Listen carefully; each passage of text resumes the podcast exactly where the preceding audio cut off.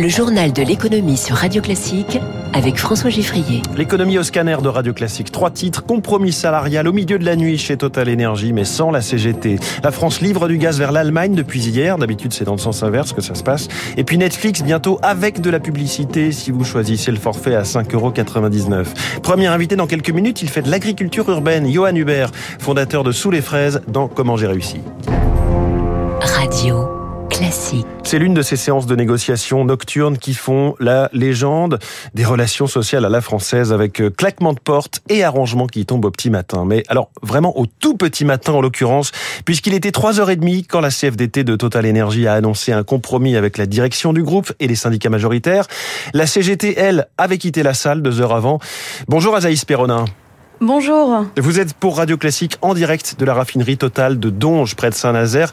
Alors on parle de 7% d'augmentation des salaires et d'une prime de 3 000 à 6 000 euros. Comment les grévistes autour de vous euh, accueillent ce projet d'accord? Alors oui, je viens de parler avec l'équipe du matin. Euh, leur état d'esprit aujourd'hui a un peu évolué par rapport à hier. Ils se disent au moins satisfaits que les négociations soient enfin ouvertes. Après, les propositions mises sur la table ne leur vont pas. D'après Sébastien, qui est opérateur sur le site ici depuis 16 ans, les 7% d'augmentation des salaires proposés par la direction seraient inexacts. Tout le monde ne va pas toucher réellement 7%. Il propose 5% d'augmentation euh, générale en fait. Après, il nous parle de 7% à la télé, mais 7% ça, euh, ça, enveloppe les augmentations individuelles. En gros, tous les salariés postés qui travaillent, euh, la plupart, ils ont pas, ils plus d'augmentation individuelle depuis des années quoi. C'est la communication hein, où c'est réellement 5% d'augmentation générale quoi. Et ça ne couvre même pas l'inflation.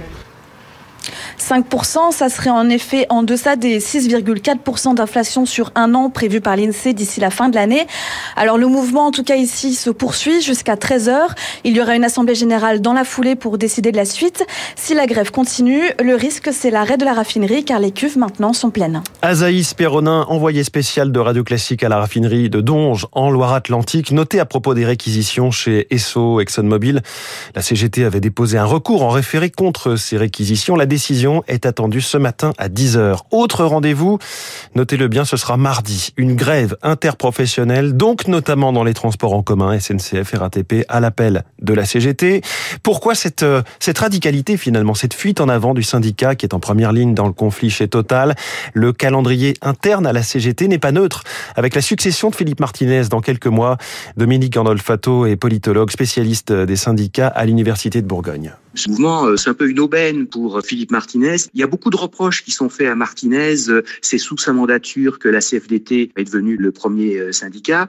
Et le fait qu'il puisse terminer son mandat avec un, mouvement social qui fait parler de lui, qui préoccupe euh, une grande partie des Français, pour lui, c'est une petite revanche. Bon, il est probable, dans tous les cas, que l'objectif de la CGT, c'est de faire durer le mouvement, qu'il y ait une espèce de convergence des luttes. Il y a d'autres mouvements qui, effectivement, s'annoncent à l'éducation nationale, dans les chemins de fer. Euh, cette fois-ci, c'est la CGT qui est au premier plan.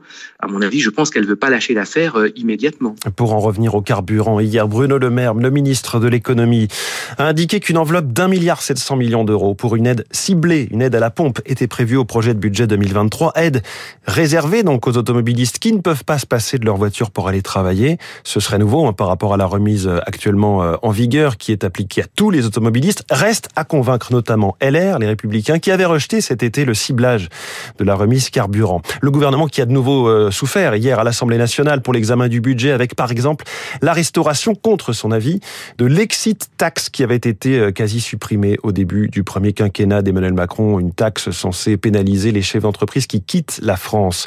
Dans un autre domaine, l'action du gouvernement aujourd'hui, ce sera ce plan pour agir sur tous les fronts contre les tensions de recrutement. Le ministre du Travail, Olivier Dussopt, euh, annonce la création de viviers de demandeurs d'emploi qui seraient rapidement employable et, un renforcement des contrôles hein, pour ceux susceptibles de travailler dans un métier en tension. La restauration, l'hôtellerie par exemple. Il le détaille ce matin dans le journal Le Figaro. La France a acheminé hier pour la première fois directement du gaz vers l'Allemagne. Il s'agit d'aider Berlin à surmonter le tarissement des flux venant de la Russie. La France, elle, a déjà rempli ses stocks gaziers à quasiment 100% en vue de l'hiver à venir. Près de 30 gigawattheures par jour ont été envoyés hier euh, outre-Rhin. L'interconnexion pourra aller jusqu'à 100 gigawattheures par jour. Quoi cela correspond-il? Les explications de Clémentine Père, spécialiste de l'énergie au sein du cabinet de conseil Wavestone. Sur l'hiver, ça représenterait environ 2-3% de notre consommation annuelle. Initialement, le président Emmanuel Macron avait proposé, finalement, dans l'accord signé avec l'Allemagne, qu'on puisse aller jusqu'à 5%. Donc, on est plutôt en dessous. Donc, oui, c'est important, mais néanmoins, c'est nécessaire du point de vue de la solidarité avec l'Allemagne. Et aussi, ça fait montre, finalement, de notre position stratégique, puisque nous sommes, via nos terminaux méthaniers, en mesure de nous réapprévisionner beaucoup plus facilement que l'Allemagne en GNL et en gaz naturel. Et puis à trois jours du début du mondial de l'auto, Renault se renforce dans l'économie circulaire. Le constructeur annonce une nouvelle marque. Il veut devenir le leader à l'échelle industrielle de l'économie circulaire euh, automobile en boucle fermée. Alors qu'est-ce que cela veut dire? Explication du patron de Renault tout simplement, Luca Demeo, directeur général. Ce que tu peux faire, c'est que tu peux recycler les plastiques. Dans un tableau de bord, tu fais euh, une partie d'un siège, les métaux précieux, les métaux rares, des choses comme le palladium ou le platinum ou le rhodium qui sont utilisés dans les pots d'échappement. Et puis il y a toute la partie euh, de la batterie, donc euh, des matériaux, notamment le nickel, le lithium, qui sont des matières qui sont pas en quantité énorme. Ils se trouvent d'ailleurs dans des pays des fois difficiles à atteindre, etc. Donc ça fait beaucoup de sens aller les chercher, les retrouver, raffiner et les remettre dans le cycle. Mais c'est pas évident. Donc il y a de la techno, il y a de la recherche qui doit se faire. Et l'objectif, c'est d'avoir combien de pourcents de produits recyclés dans une nouvelle voiture? Quelque chose comme 30% à un horizon lointain. On voudrait y arriver avant. Aujourd'hui, les matériaux recyclés pour la production en fait sont plus chers que ceux de première, disons de première monte, et donc ça devient une barrière. Donc il faut faire sauter cette barrière économique et avec une bonne industrialisation, des bons processus, etc. Peut-être un jour on pourra faire en sorte que les matériaux recyclés soient moins chers, et c'est ça le but. Luca Demeo, le patron, le directeur général de Renault, au micro radio classique de Céline Cajoulis. Et puis avec les plateformes de streaming, non seulement on a perdu l'habitude d'attendre une semaine entre deux épisodes de nos séries télé préférées, on regarde parfois toute une saison en une nuit.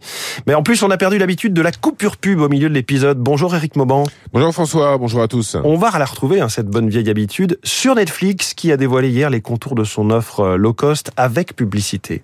Voilà, 5,99€ à partir du 3 novembre. C'est ce que vous devrez débourser tous les mois pour regarder Netflix avec, avant votre programme, un spot de publicité de 30 secondes, puis pendant votre programme, des réclames plus courte de 15 secondes, 5,99€. C'est un tiers moins cher que la formule d'entrée de gamme à 8,99€.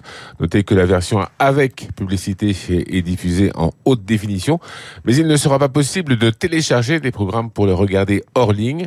Pour Netflix, il s'agit de mettre un terme à la diminution de ses clients observés au cours des deux derniers trimestres, de regagner des abonnés disposés à regarder des réclames pour payer moins cher.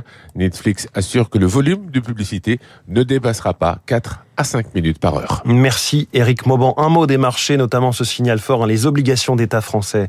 Les, les OAT, le taux a dépassé les 3% brièvement hier, on était à 0% en décembre dernier, je le rappelle. Le Dow Jones a bondi de presque 3% hier, le Nasdaq plus 2,23, le CAC 40 plus 1% à 5879 points. Il est 6h45 dans un instant.